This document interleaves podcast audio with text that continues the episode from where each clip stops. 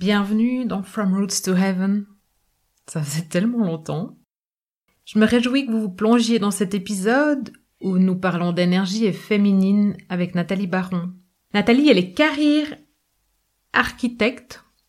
Elle aide à concevoir une vie professionnelle qui a du sens. Elle accompagne pour se connecter à l'énergie et à l'activer.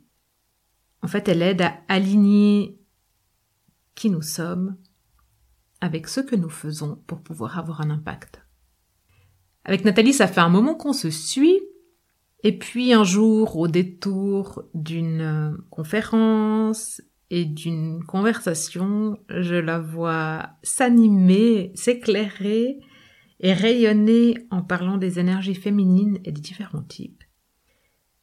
Et nous voilà installés dans son écrin pour en parler pour vous. Alors je vous souhaite une très belle captation.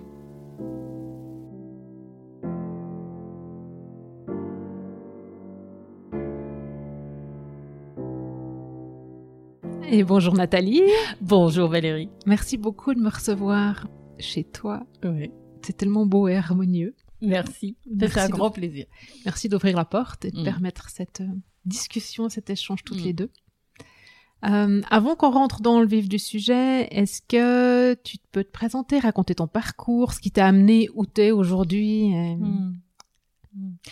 Alors, euh, mon parcours, mon parcours, il commence d'abord par une euh, une vie de voyage parce qu'en fait, mon père était expatrié, il travaillait pour une entreprise internationale et j'ai grandi aux quatre coins du monde, de la Suisse à la Hollande, à l'Australie, à l'Égypte, à l'Indonésie, et euh, ça a vraiment marqué. euh, ma vie, oui, euh, de, de vivre dans tous ces différents pays. Et c'est pour ça que j'ai tendance à me dire citoyenne du monde, Mhm. parce que j'ai vraiment l'impression d'avoir laissé euh, un bout de mes racines.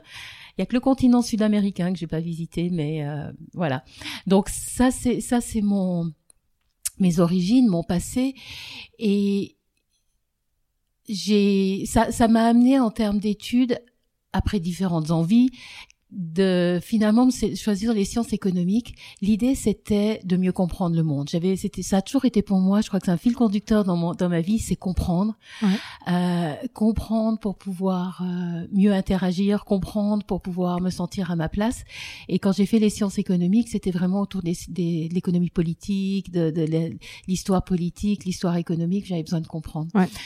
Et et de fil en aiguille, ça, ça m'a amené après ma licence en sciences économiques et puis aussi un master en management international à Paris. Ça, je me suis retrouvée à travailler dans les grands magasins. Et je dis je me suis retrouvée parce que c'est vrai qu'à cette époque, c'était un peu un hasard. Je sais pas si d'autres ont eu des parcours comme si d'autres ont peut-être aussi eu des parcours comme ça où on sort de nos études et puis on se dit mais je fais quoi maintenant? Et j'étais j'avais pas nécessairement une- un, projet une prédestination. Donc c'est de fil en aiguille les entretiens qui m'ont amené vers les grands magasins. Et et en fait ça a été une magnifique expérience pendant dix ans d'avoir travaillé dans les grands magasins. Ça m'a très vite donné de l'autonomie ça m'a très vite permis de travailler avec des équipes et, et j'ai vu le plaisir que j'avais à accompagner le développement. Pour moi, c'était important qu'on l'esprit d'équipe, je crois que c'est quelque chose que j'avais un peu inné, faire en sorte que les gens se sentent bien, qu'on ait du plaisir à venir travailler, c'était déjà très présent. Et puis, au bout de dix ans, je me suis rendu compte que je tournais en rond et que je, je, je commençais à sentir une grosse frustration. Mhm. Je savais pas à cette époque-là qu'on appelait ça le plafond de verre. J'ai découvert plus tard. Parce qu'effectivement, les grands magasins, ça a un côté très glamour. Vu de l'extérieur, quand Ouais, on se promène, hein, il y a l'extérieur, les, je, voilà, je le visualise, les, les rayons parfumerie, les rayons de vêtements, les, ça a un côté comme ça très, euh, mais en fait, dans, dans backstage, dans Mhm. les bureaux et, et dans la hiérarchie, c'était pas ça. En tout cas, ça ne l'était pas à l'époque. C'était très masculin et, et c'était une culture de travail très très masculine en fait, dans un univers qui parle aux femmes. C'est intéressant. Ah. Et j'ai quitté les grands magasins. J'ai quitté les grands magasins au bout de dix ans parce que quelqu'un m'a dit mais pourquoi tu cherches pas à faire autre chose? Et c'est là que j'ai découvert les bilans de compétences. Je parle de ces différents éléments parce qu'ils participent vraiment à pour- pourquoi je Oui, fais ce que je fais aujourd'hui. c'est- Ça Ah. je, je suis Euh. convaincue qu'il y, a- il y a un joli fil conducteur et du sens dans Et tout je ça. découvre, je découvre les bilans de compétences. Ouais. Et pour moi, ça a été une révélation, les bilans de compétences. Parce que, en fait, on m'avait dit travaille bien à l'école, passe ton bac, j'ai retravaillé, j'ai passé mon bac, on m'a dit fais des études, j'ai fait des études, on m'a dit tu prends un travail, tu vas être bien. Donc il y avait cette espèce, on nous Mhm. raconte notre histoire comme si ça allait être un fil, une ligne droite, Ouais. et que tant qu'on rentre, tant qu'on reste dans les clous, et tant qu'on fait ce qu'on attend de nous, que tout va bien se passer. Sauf que finalement, c'est pas ce que j'expérimentais moi. J'ai été dans les clous, j'ai été euh, une collaboratrice entre guillemets modèle qui a fait ses résultats et tout, et malgré tout, ça n'allait pas comme je voulais. Et le bilan de compétences, ça m'a permis de me connecter vraiment à mes talents, à mes ressources et à, à mettre des mots sur ce que j'aimais vraiment faire. Wow. Et c'est comme ça que je suis devenue formatrice en entreprise. Ok. T'avais quel âge quand t'as fait euh, ton bilan de J'avais compétences, là? 30, euh, ouais, début de la trentaine, Ok. 30, 30, euh, 34, 35 ans. Ok. Ouais, ouais, ouais, donc une bonne dizaine d'années euh, d'abord. Et puis, euh, donc je deviens formatrice, formatrice en entreprise. Euh, en fait, là, je, je différentes étapes. Hein. Je, Ouais. vais, je vais un peu sur l'essentiel parce qu'effectivement, cette réorientation professionnelle, elle s'est aussi faite grâce à des rencontres. Et ça, c'est un autre élément qui est pour moi aussi très important, c'est que quand on est aligné sur ce qu'on aime faire, quand on sait ce qu'on veut vraiment faire, pour moi, en tout cas, chaque fois, il y a eu des rencontres qui m'ont permis de d'aller de l'avant. Ouais. Donc, euh, ces différentes rencontres m'ont permis d'intervenir dans un institut où on faisait de l'accompagnement en transition de carrière pour des personnes peu ou pas qualifiées que j'ai beaucoup aimé. C'était riche d'expérience. On m'a demandé d'intervenir en entreprise en anglais parce que c'était quelqu'un qui avait une- un institut de formation où personne parlait l'anglais. Mhm. Puis j'ai dit oui, j'y vais. J'avais pas utilisé l'anglais depuis un bon moment, mais j'ai- j'ai raccroché à mon anglais et puis euh, euh, j'ai commencé à animer des formations dans les entreprises en français et en anglais, toujours sur des thèmes qui touchent à la communication interpersonnelle. Ouais. L'intelligence émotionnelle, le, le management des personnes, la, la gestion des conflits, euh, le leadership de soi. Et, euh, et, de- et avec les années, ça, ça a bien été pendant pendant bien dix ans. J'ai fait de la formation en entreprise et petit à petit, le coaching est venu se mettre Ouais. en place. Et on est venu me demander aussi de de poursuivre. Bah, ça, c'est un peu des fois la frustration en entreprise, c'est qu'on intervient, c'est passionnant pendant deux ou trois jours, surtout à l'époque, on faisait facilement des formations de deux, trois jours en entreprise. Oui, oui, maintenant, il y en a moins. Maintenant, il y en a moins et c'est souvent, malheureusement, on veut toujours raccourcir, espérer qu'on peut faire plus avec moins. Euh, mais il y avait quand même une frustration des fois, c'est que finalement pendant la formation, on faisait plein de choses, mais il n'y avait pas de suivi. Et donc euh, souvent les gens retournaient dans leur vie professionnelle et puis très vite perdaient l'utilisation de ce qu'ils Ouais. apprenaient. Et là, j'ai commencé à avoir des personnes qui m'ont demandé du coaching individuel. Et c'est comme ça que j'ai basculé vers le coaching. Petit à petit, les, les formations Mhm. ont été moindres et euh, et j'ai commencé à travailler en freelance dans un cabinet euh, de consulting pour de la gestion de carrière Ouais. et puis à développer ma propre activité aussi euh, sur mes propres interventions sur ce que moi j'aime faire. Et voilà, et c'est comme ça qu'en 2000, euh, de fil en aiguille, je décide de créer Unique Pathways, ma société, en 2016, et que j'ose faire le choix de me positionner en décidant d'accompagner essentiellement des femmes dans leur développement professionnel. Et je refuse pas les hommes. Ah bon, alors tu vas, tu vas me raconter euh, euh, pourquoi, pourquoi les femmes? Ouais. Alors justement, je pense que c'est en lien avec mon histoire aussi. Euh, mais peut-être d'abord, pourquoi les femmes Naturellement, je me suis rendu compte que j'avais plus souvent des demandes qui venaient des, femmes que des hommes. Ouais. Donc je me, suis- je, je me suis dit, il, y a- il doit y avoir quelque chose qui fait qu'il y a une, il y a un contact, il y a une compréhension, il y a un lien qui se fait avec ces femmes-là que j'accompagne, euh, que j'adore, et, euh, et, et je vois que il y a des vrais besoins, il y a des vraies demandes qui, auxquelles je suis sensible. Et je pense que j'y suis sensible parce que ça renvoie à ma propre histoire aussi. Ma vie professionnelle m'a amené à douter de moi à un moment donné parce que j'arrivais pas à progresser comme je le voulais. Donc je me disais que c'était peut-être, enfin c'était automatiquement moi qui ne savais pas faire.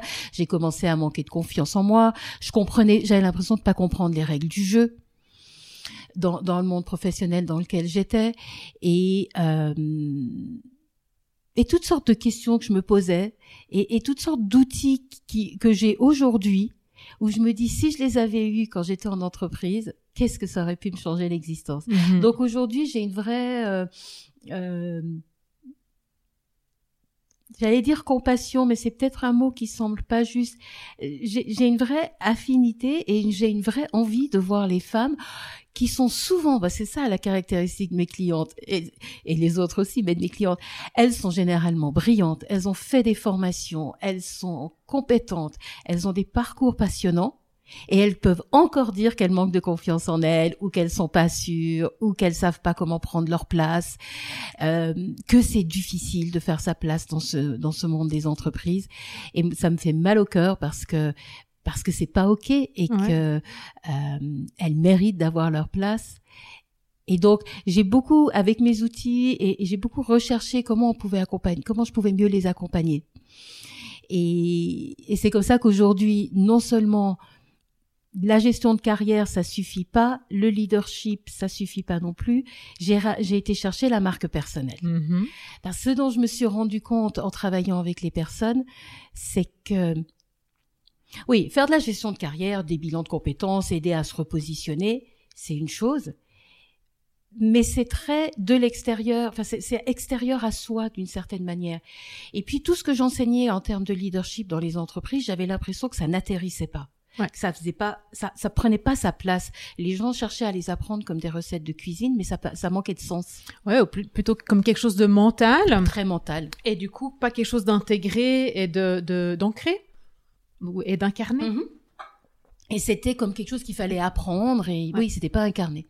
Et c'est là que quand je découvre le personal branding en 2014, 2013, 2014, en travaillant notamment avec une femme formidable que tu ah, connais aussi, qui est Béatrice Cuvelier, qui a vraiment su apporter au, au personal branding, si j'ai envie de dire, c'est notre note de noblesse et puis l'amener à une autre dimension. Voilà, le personal branding pour moi c'est la ça a été j'ai découvert cette pièce manquante qui permettait d'aligner un projet professionnel avec qui on est pour pouvoir l'exprimer à travers son leadership. Donc c'est ça que je fais avec les personnes qui, qui veulent venir travailler avec moi, c'est qu'on on, on, on, met à plat tous ces morceaux de puzzle et puis on les reconstruit. Et, euh, et le, le leadership des femmes, ça vient, ça vient se placer là. Ouais. Et les femmes, justement, je te dis parce que pour tu me demandais pourquoi les femmes, et je me rends compte que j'ai fait un tour pour euh, pourquoi les femmes? Parce qu'elles ont elles ont une place à, part entière dans, dans, la société en général.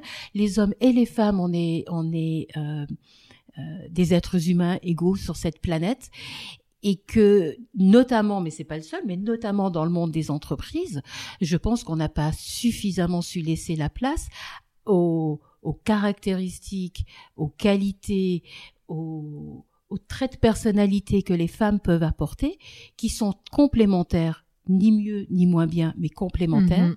à, à, ce que le masculin peut apporter, et qu'il est temps qu'on fasse cette place là aussi euh, pour les femmes. On a un peu d'années de recul, hein, en fait. Oui. Quand même. Voilà.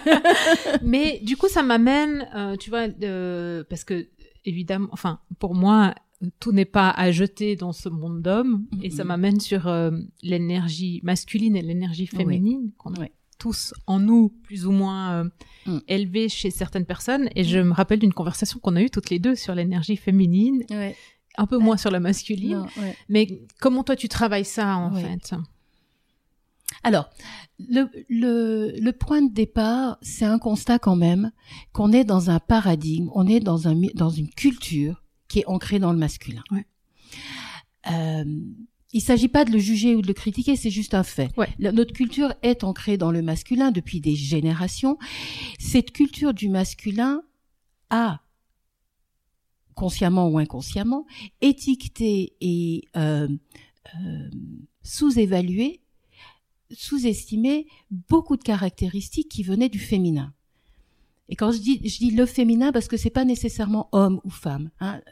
C'est l'histoire du yin et du yang, c'est l'histoire de de cette. Mais beaucoup du féminin et a été être avoir des émotions, c'est être faible, c'est être émotionnel, c'est être trop sensible. Beaucoup de choses qui viennent du féminin, qui sont de la de la nature de l'énergie féminine, ont été minimisées, labellisées, dévalorisées.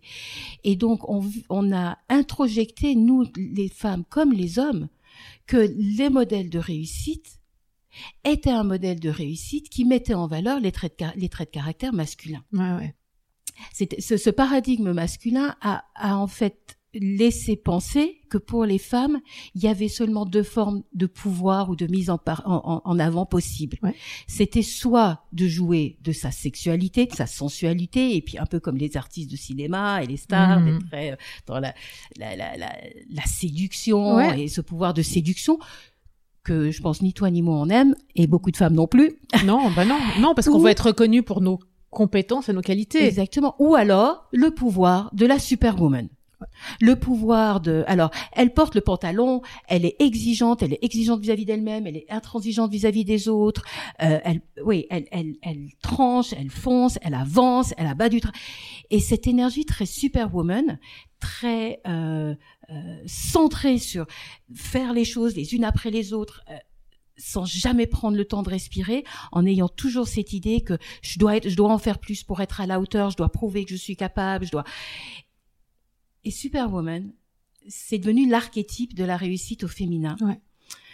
Et le problème avec Superwoman, c'est qu'elle est ancrée dans l'énergie de la peur, elle est ancrée dans l'énergie du masculin, et elle va nous, elle, elle nous, elle nous enlève toute notre capacité à euh, prendre soin de nous et à être ancrée aussi en contact avec nos émotions. Elle est ancrée dans la peur. Oui, qu'est-ce que c'est? Ancrée dans la peur, dans l'énergie masculine. Ouais. Et donc, l'idée, c'est que Superwoman,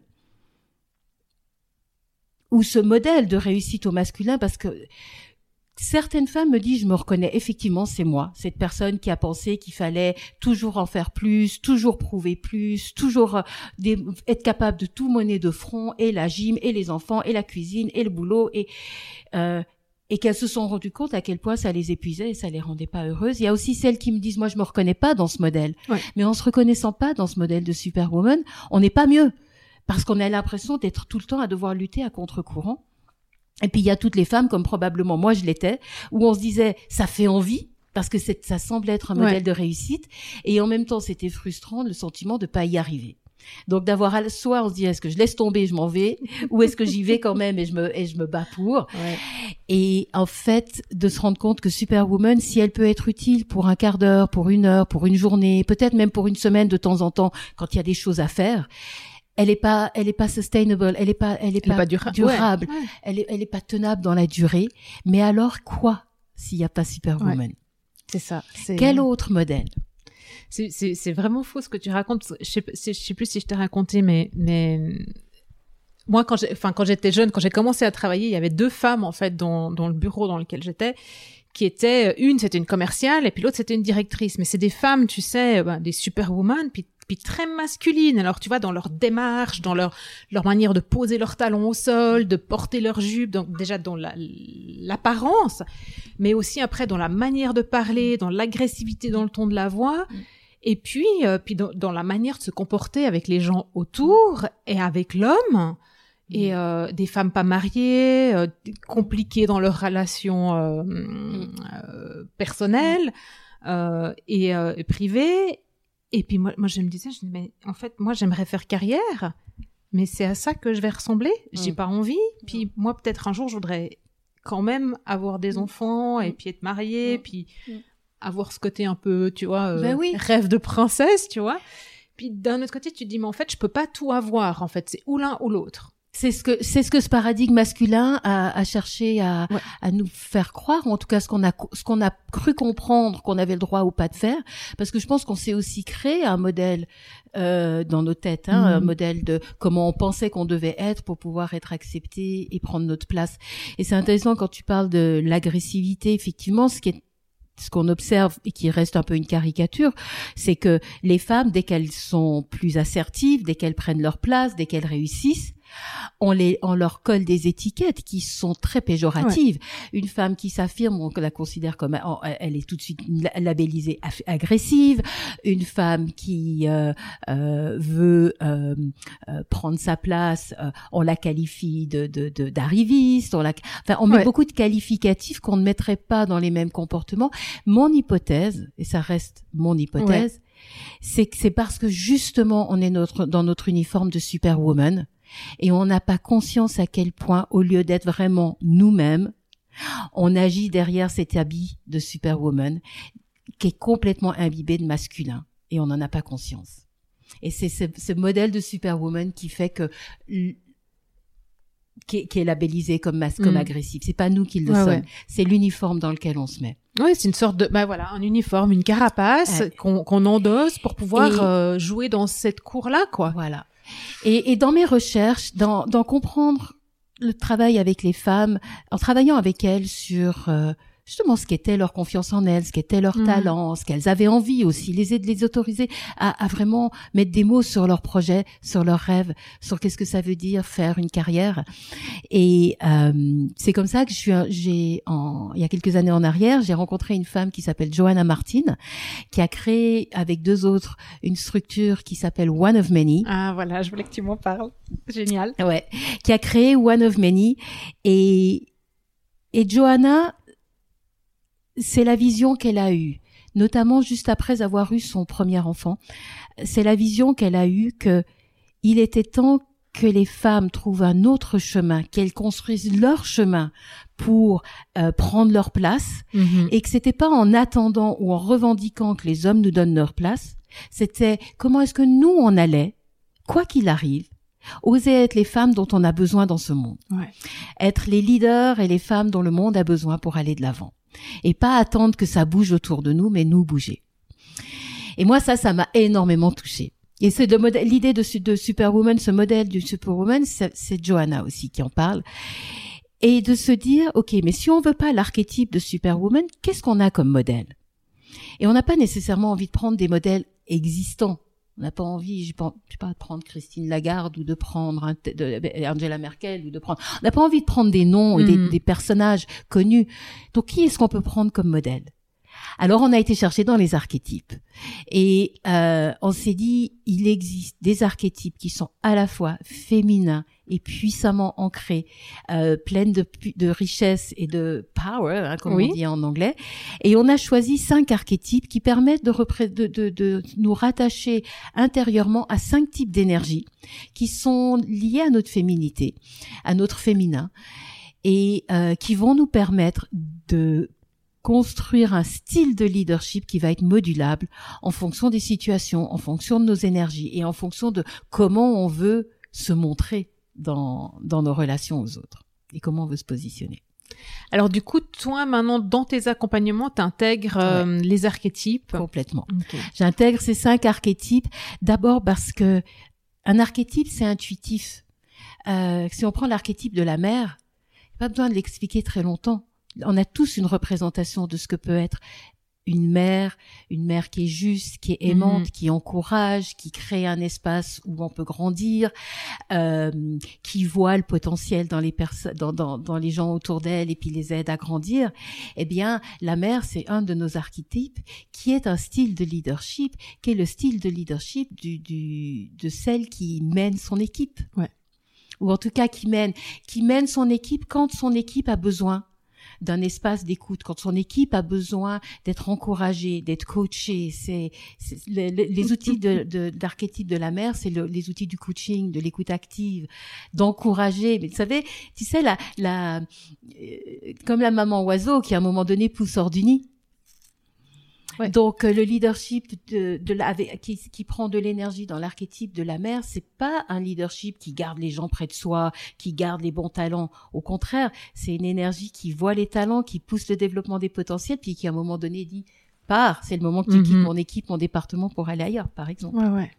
Ouais, c'est, c'est, c'est juste génial, en fait, de Mm. pouvoir avoir ça. Mais du coup, cet archétype, il tient compte, en fait, ces archétypes Ouais. tiennent compte de, toute notre féminité ou de toutes nos, nos, nos facettes féminines. Mm. Et, t'en fais quoi de l'énergie masculine, alors, du coup? Est-ce que dans, dans les archétypes, il y a quand même du masculin? Oui. Ou pas du tout? Oui. Ou, tu vois, ou on le renie Non, complètement? non, non, on le relie pas, on le renie pas, parce qu'effectivement, il y a vraiment cette idée du yin et du yang, Mhm. et donc du féminin et du masculin. Et euh, on va trouver un peu d'énergie masculine. Alors, il y en a une des cinq qu'on appelle la combattante, la warrioress en Ouais. anglais.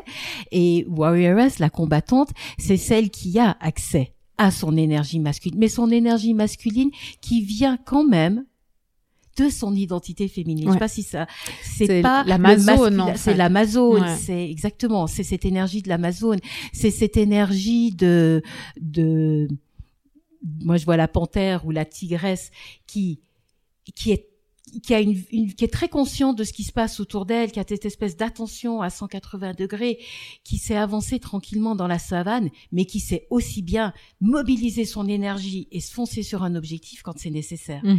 Donc la warrioress, la combattante, c'est celle qui défend les limites, qui pose les, qui, qui, c'est pas elle qui va nécessairement les poser, parce que c'est une autre archétype qu'on prend pour définir et poser les limites. Mais la warrioress, la combattante, elle, euh, elle garantit les limites, elle va les défendre, elle va se battre pour une cause. Elle va pas se battre pour se battre, mais elle va se battre pour ce qui est important, pour ce qui a du sens. Ouais. Et bien sûr, elle va aller chercher dans son énergie masculine. Et du, du coup, alors, euh, est-ce que tu as des personnes qui sont 100% d'un archétype ou c'est toujours un peu mélangé euh, et, et, et du coup, si c'est mélangé, alors comment tu, comment tu peux les accompagner pour qu'elles puissent activer, tu vois, l'une ou l'autre Mm. euh, en fonction de la Si tu situation veux, moi je vois les archétypes comme euh, comme les cordes d'une guitare par exemple, Mhm. hein, euh, bien qu'il y a six guitares et on a cinq cordes et on a cinq archétypes, mais euh, quoique six avec Superwoman. Je vois ça comme les cordes d'une guitare, c'est-à-dire qu'on a besoin de toutes les cordes pour faire une jolie mélodie. Mhm. On peut pas gratter tout le temps la même corde. Et donc nos énergies, c'est ça. On les a toutes en nous.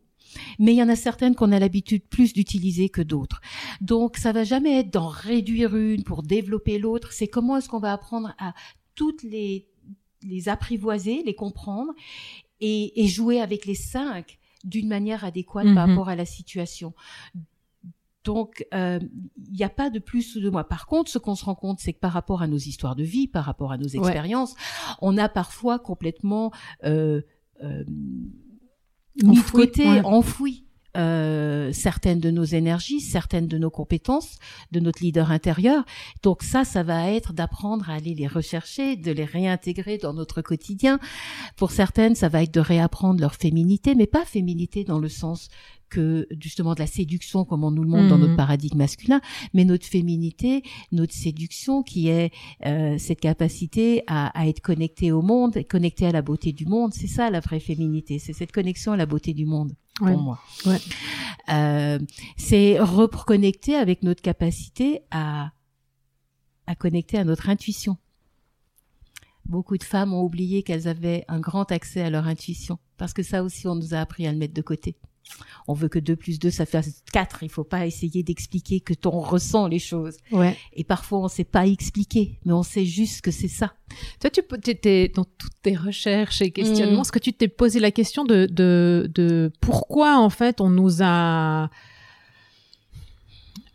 Ouais, euh, pourquoi on, nous- a ouais, guidés dans le sens que on doit laisser tomber cette intuition, que ça, ça sert à rien, que c'est mauvais, tu vois, c'est comme euh, enfin c'est comme certaines comme la sensibilité ou certaines émotions en fait qui sont purement féminines et que est-ce que c'est parce que pour vivre dans cette ce monde d'hommes et puis pour être superwoman, eh ben du coup il faut devenir un homme. Et se couper de ça ou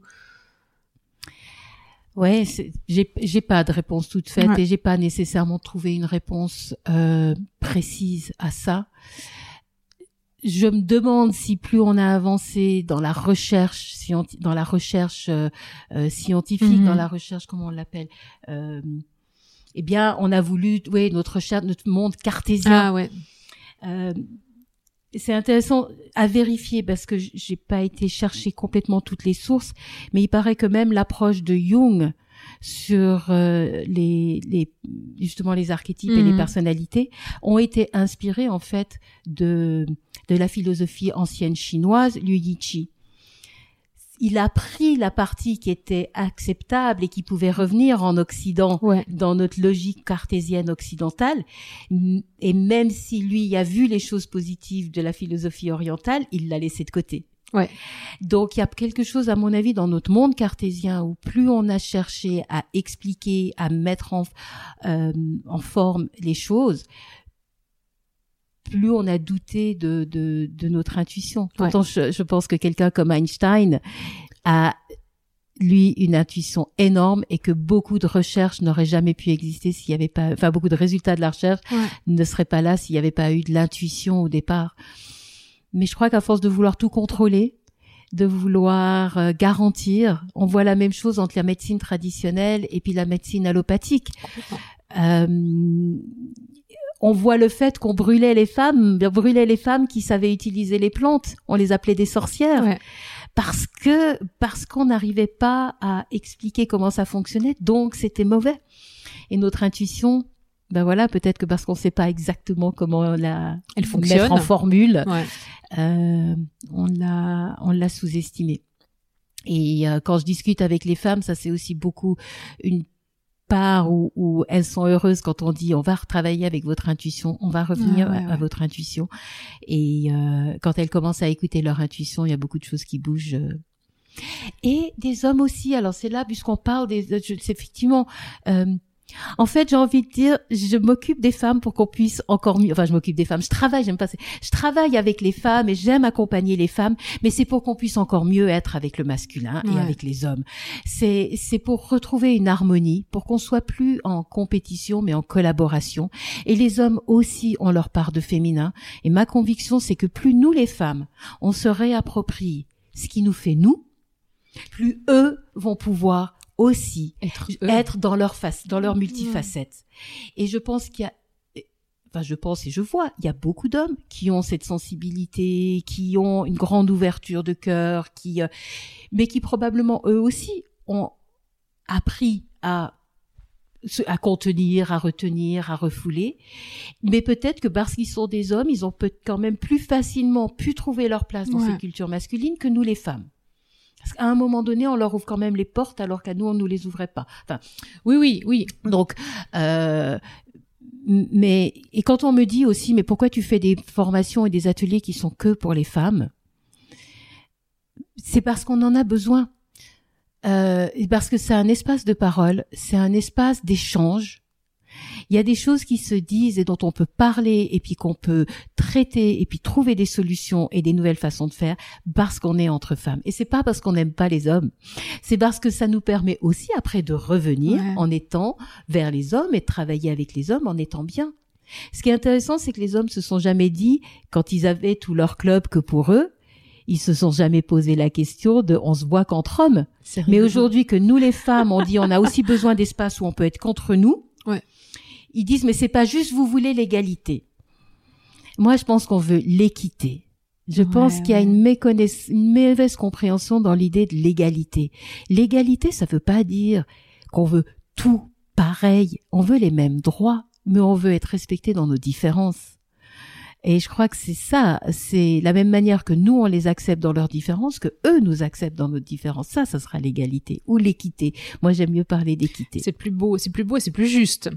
Euh, parce que on est, enfin, je veux dire, physiquement, physiologiquement, on n'est pas égaux, quoi. Donc, Et- euh, Ouais. voilà. et que beaucoup d'hommes que je ceux que je vois qui aiment se retrouver euh, euh, à, un entraînement de foot avec leurs potes, qui aiment aller jouer au tennis avec leurs potes, qui aiment aller faire n'importe, enfin des sports qu'entre hommes, euh, ben je trouve ça très bien. Mais qui nous laisse aussi nous Oui. avoir nos rencontres entre femmes et, et je pense que de reconnaître mais ça de tout temps hein, il y a eu les les hammams pour les hommes et les hammams pour les femmes Oui. et je pense que il doit y avoir quelque chose de enfin il y a quelque chose d'assez magnifique d'aller dans ces hammams qu'être entre femmes ben, c'est ces espaces là qui sont importants et c'est pas pour rejeter c'est pour mieux fonctionner ensemble Mais on a tous besoin à un moment donné de, de, de reculer ou de Mm. retourner dans notre co- cocon, s'intérioriser seul ou à plusieurs pour pouvoir retourner vers l'autre à un Mm. moment Ouais. donné, quoi. ouais ouais ouais toi, tu fais, tu fais du leadership et moi, il y a, y a un truc qui me, me questionne beaucoup en fait dans le, dans le leadership, notamment par les premières formations que j'avais suivies quand j'étais en entreprise. Est-ce qu'on on est leader inné ou ça peut s'acquérir ou se réveiller ou tu vois parce que enfin moi il me semble que suivre un leader qui est pas euh, inné ou qui est factice, on va dire qui est Mm. factice, Mm. c'est vachement moins inspirant. Enfin, à un moment donné, tu sens ton intuition, tu vois, ou, ou même oh, masculine. Hein, les, les, Mm. les hommes qui ont de l'intuition, ils sentent aussi bien qu'il y a quelque chose qui colle pas, quoi. C'est quoi ton avis sur le, le l'inné, l'acquis, le, le... Ça, on peut Je- développer ces compétences-là, on peut Oui. les réveiller, ou Oui. il y a certaines Moi, personnes suis- qui ne les ont pas, quoi.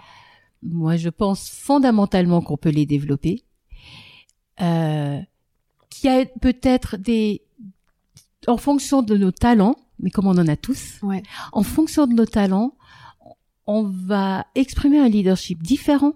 En fonction de nos talents, on va peut-être avoir un peu plus de, de, de travail sur soi à faire pour le libérer Mhm. et puis pour le laisser s'exprimer. Mais il n'y a pas qu'un seul forme de leadership. Ça, de nouveau, on retombe dans le modèle, à mon avis, du paradigme masculin qui nous a dit qu'un leader, c'était comme si et comme ça. Et c'est une vision très masculine du leadership que l'on a en général, avec une vision de ce comment doit on doit se comporter pour être un leader, qui est euh, alimentée avec tous les beaucoup de stéréotypes masculins. Et c'est du coup pour ça qu'une femme, quand elle veut mon- elle veut exprimer son leadership, elle est empruntée parce qu'elle va chercher les seuls modèles qu'on lui apprend. La majorité des livres sur le leadership ont été écrits, pour pas dire tous les livres, ont été écrits par des hommes. Oui, C'est les des- hommes qui nous avec des expliquent. exemples d'hommes. C'est les hommes qui nous expliquent qu'est-ce que c'est être un leader. Et moi, j'ai envie de ramener cette définition ailleurs, c'est de dire on est tous des leaders, toutes des leaders. Tout simplement parce que sinon on serait pas en vie. Donc on est toutes leaders de nos vies, leaders, toutes et tous leaders dans nos vies. Ouais. Et le leadership, c'est une manière de se diriger et de se positionner dans notre vie. Donc, euh, c'est pour ça que pour moi, il est urgent de développer le leadership chez tout le monde, chez tout un chacun, de connecter à notre Ouais. leadership pour euh, pour diriger nos vies de belle manière. Et donc, le leadership, s'il est, comme tu dis, un peu factice, ou s'il sonne faux, ou s'il a l'impression d'être euh, euh, ouais construit de toutes pièces, Mhm.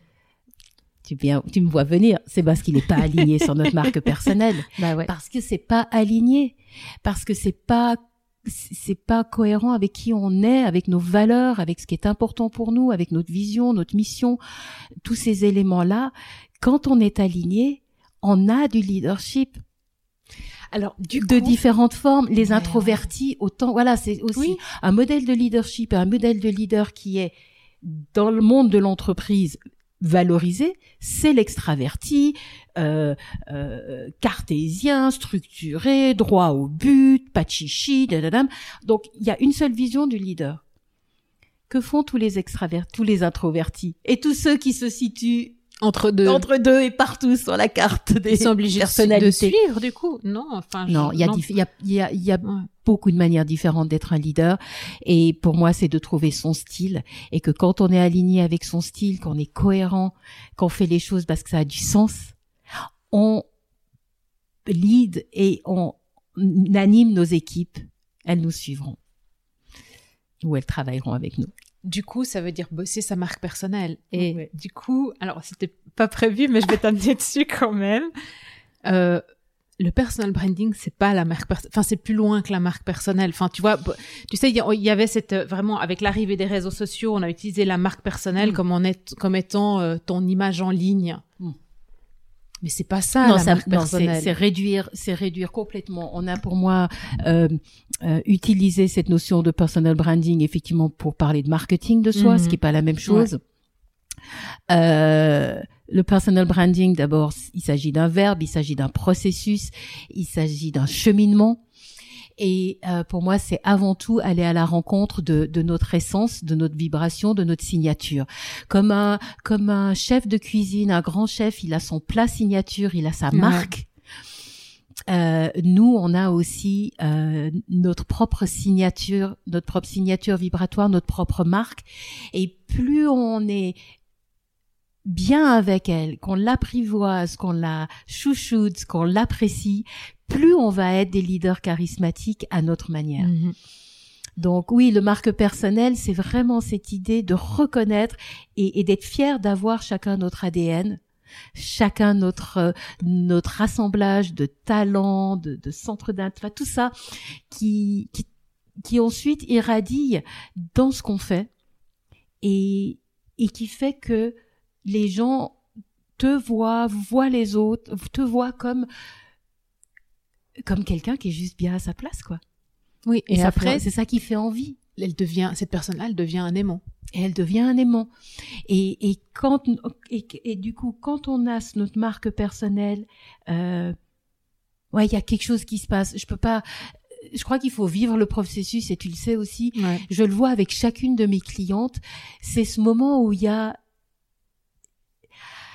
c'est comme c'est comme une respiration qui s'ouvre. C'est comme tout d'un coup on respire à plein poumon, puis on se dit ouais ça c'est moi. C'est comme ça que je suis. C'est comme ça que j'aime être. Alors ça maintenant, comment est-ce que je vais le faire rayonner dans ce que je fais? Ouais. Que je sois un exactement ça. informati- que je sois une informaticienne, une médecin, euh, une, une- une responsable de vente, une secrétaire, une, une chauffeur de camion d'autobus, quelle que soit sa place, euh, on, vit ce qu'on fait différemment.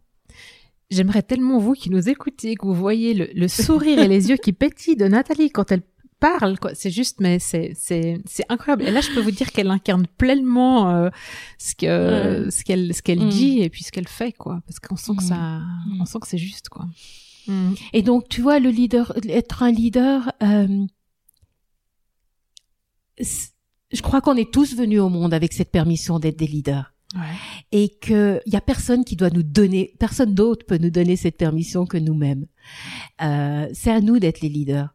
Et il y a un modèle aussi que j'aime bien en coactive coaching dans, dans la formation que j'ai faite. En coactif, on parle de cinq styles aussi, d'être un leader devant, d'être un leader à côté, d'être un leader derrière, d'être un leader au centre. Donc on a, on n'est pas, on peut être leader en adoptant différentes postures avec les personnes à différents moments. Et c'est là aussi que les archétypes rentrent en ligne Ouais. de compte parce que c'est pas la même énergie. Je vais peut-être quand même les dire, ces cinq archétypes. Oui, Bah, J'en ai oui, cité, on en a ouais, cité deux. Euh, Il y a euh, donc la warrioress, la combattante. Il y a l'amoureuse. Celle-là, elle est, elle est, elle titille parce qu'on me dit mais quel, quel rapport avec le leadership? Mais ça, c'est une autre histoire. Il faut venir me rencontrer pour en. mais l'amoureuse, elle a, elle a Ah, sa place. teasing. Non, mais l'amoureuse, c'est cette partie de nous qui justement aime être en contact avec les gens, qui qui voit la beauté, Mhm. qui voit le, le sens de la vie. C'est la partie créative de nous et c'est la partie qui apprend à prendre soin de nous. C'est le self-care, l'amoureuse. Et tellement de superwomen ont laissé l'amoureuse de côté, elles prennent pas soin d'elle. Donc c'est super important pour être un bon leader, pour être une bonne leader de nos vies et dans nos vies professionnelles. On a besoin de prendre soin de soi. On doit se mettre en premier, sinon Oui, ça, c'est fonctionne pas. te- Et c'est là l'amoureuse où elle prend sa place. Il y a la mère, comme on a parlé. Il y a la reine. La reine qui est au clair sur sa place dans ce monde, Mm. qui connaît la direction, qui sait ce qu'elle veut et qui est dans la bienveillance pour son peuple, c'est-à-dire en fait pour les gens qui, qui, qui font partie de, de, de, de son territoire, De son tribu, royaume, quoi, de sa tribu, Mm. comment on veut l'appeler, hein, de sa communauté Ouais, au ouais. sens large. Et il y a la magicienne, sorceress, qui est celle qui est connectée à notre intuition et qui euh, qui sait que les synchronicités, ça existe, qu'il y a la possibilité d'être dans l'alignement avec peut-être quelque chose de plus grand que soi, quelle que soit la manière dont on veut l'appeler. Et avec ces cinq euh, archétypes et, et toute une série d'outils pour les pour les activer, eh bien, euh, eh bien, tout d'un coup, la vie devient beaucoup plus facile. c'est vrai. Encore l'autre jour, une de mes clientes me disait, Nathalie, c'est vrai que ça m'a permis de, de mieux prendre ma place, d'oser avoir certaines conversations avec mon supérieur hiérarchique, qui est un homme bien, hein, mais simplement moi, je m'étais mise des idées dans ma tête Ouais. et j'en avais peur, mais grâce, au- grâce aux archétypes, aux power types, comme on les appelle, grâce aux power types, j'ai pu comprendre comment utiliser ma- une énergie juste pour être en résonance euh, dans nos discussions. Et puis elle me dit, mais ça a aussi changé plein de choses à la maison, avec les enfants, avec mon mari, avec donc euh, on est, c'est holistique, c'est une approche Ouais. qui est holistique et nous, qui nous prend dans notre entier, quoi. Ouais, c'est hyper Comme- important. comme le personal branding. Ouais. Et du coup, alors toi, tu proposes des accompagnements individuels, mais aussi des formations en groupe? Alors, je propose effectivement de l'accompagnement individuel, exa- exactement. C'est, souvent des programmes sur trois à six mois, Mhm. parfois un peu plus. Je me laisse guider avec ma cliente. Ouais. Euh, on, on adapte. C'est pas, c'est, c'est le parcours qui est important. Le résultat, c'est le cadeau. Euh, mais voilà, des co- des accompagnements individuels et maintenant effectivement aussi de l'accompagnement en groupe. C'est très très beau de faire un parcours soit sur le leadership au féminin, soit sur la marque personnelle Mhm. en groupe de 8 ou 10 personnes parce qu'il y a des échanges magnifiques qui se font. Et euh, eh bien prochainement, j'espère pouvoir recommencer mes ateliers en live et parallèlement, je travaille sur une version en ligne qui j'espère pourra sortir à la rentrée. Je croise les doigts. Ouais, absolument. Merci beaucoup. Et Avec grand euh, plaisir. juste avant, avant qu'on finisse, si tu avais un conseil, Attends, j'ai deux questions de fin. Donc la première, c'est euh, si tu avais un conseil à toi jeune, tu vois, qu'est-ce que tu aimerais te, te, te, dire, te donner? Je me suis posé la question parce que je me suis dit tiens une question à moi jeune, ça veut dire euh, me retourner hmm. sur mon passé et, et finalement je crois que le message que j'aurais envie de dire à la moi jeune, tu vois, j'en tremble d'ailleurs quand j'y pense, ça me touche, c'est sois fier de qui tu es, garde toujours tes capacités d'émerveillement et, soit, et d'être curieuse.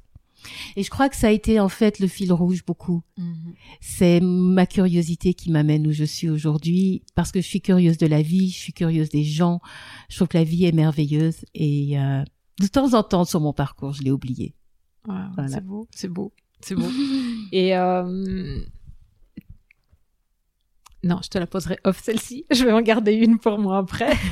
et si, si tu avais une baguette magique, tu vois, mais qu'est-ce que tu aimerais souhaiter au monde? Hmm. là, là, maintenant, on est en pleine période hmm. de Covid, enfin, on est en train de hmm. déconfiner. Donc, qu'est-ce que, voilà, aujourd'hui, qu'est-ce que tu voudrais pour le monde?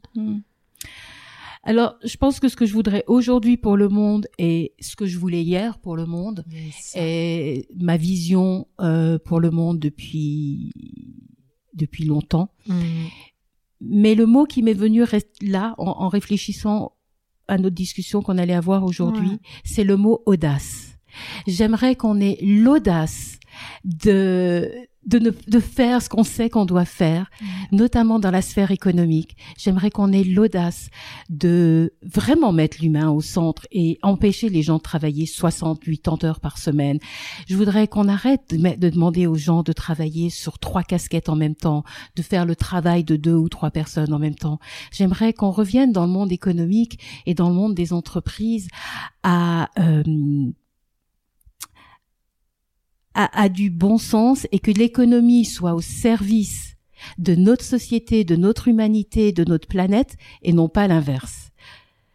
Donc qu'on ait l'audace de faire les changements, qu'on ait l'audace de donner de la place aux plus âgés, aux gens qui ont peut-être pas les bons diplômes mais qui ont tous les talents et l'énergie pour, qu'on ait l'audace d'arrêter de juger. Euh, oui, un truc qui me tient vraiment à cœur je voudrais qu'on élimine le mot seigneur de notre vocabulaire avant qu'on ait atteint l'âge de 75 ans. On n'est pas senior avant l'âge de 75 ans. Aujourd'hui. Aujourd'hui. Euh,